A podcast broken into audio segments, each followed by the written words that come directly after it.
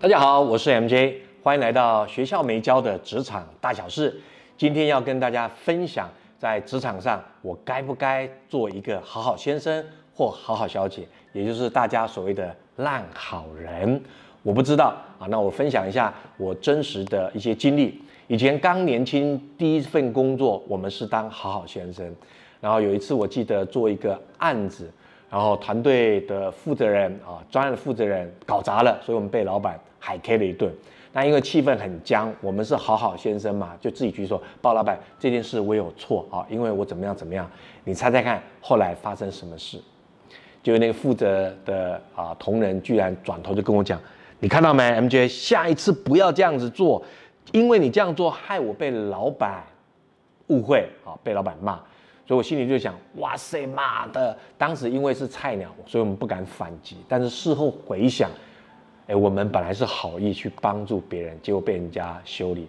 之后呢，我就改变自己，我不要再当好好先生了，我决定我要当带刺有想法、有工作能力的人。注意听哦，带刺有想法、有工作能力的人。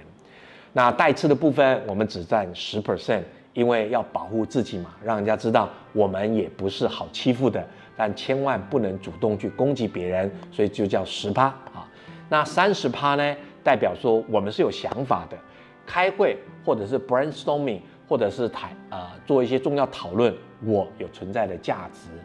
六十 percent 呢，就代表我有能力，产销人发财。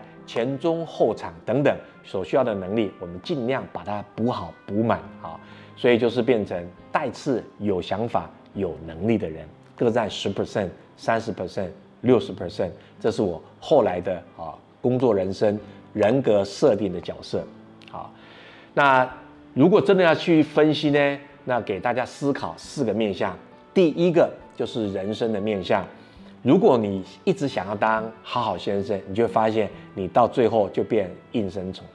其实每一次的交流都是一个自我表达跟沟通协调能力的场景。你一直练，一直练，一直练，就会慢慢沉淀你一些想法，你就变成有主见的人。好好先生到后面呢，你就没有意见，没有主见，大家就不想找。所以第一个。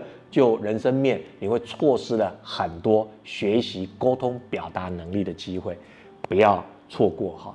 第二个叫工作，因为你前面没有主见，你都是应声虫，所以慢慢的就被人家贴标签。哦，这个人啊没什么想法，所以在工作上重要的会议你不会被邀请。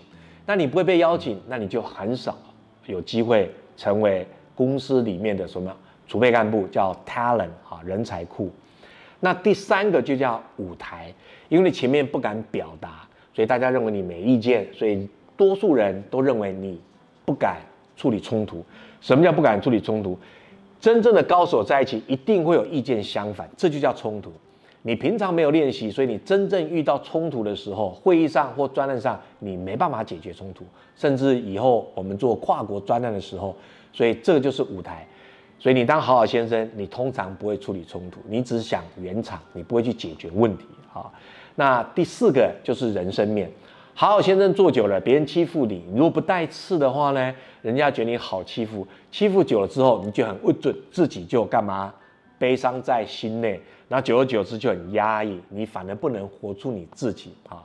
所以最后我的人生哲学是成为一个十 percent 带刺的人。三十 percent 有想法的人，六十 percent 有呃工作能力的人，跟你分享一下，没有对错，我不是职场专家，只是呃二十多年的工作经验，踩过很多坑，希望我们的一些实际的经验所体验到、看到的事情，能帮助你们绕过坑，人生活得更精彩。我们下回见啦，拜拜。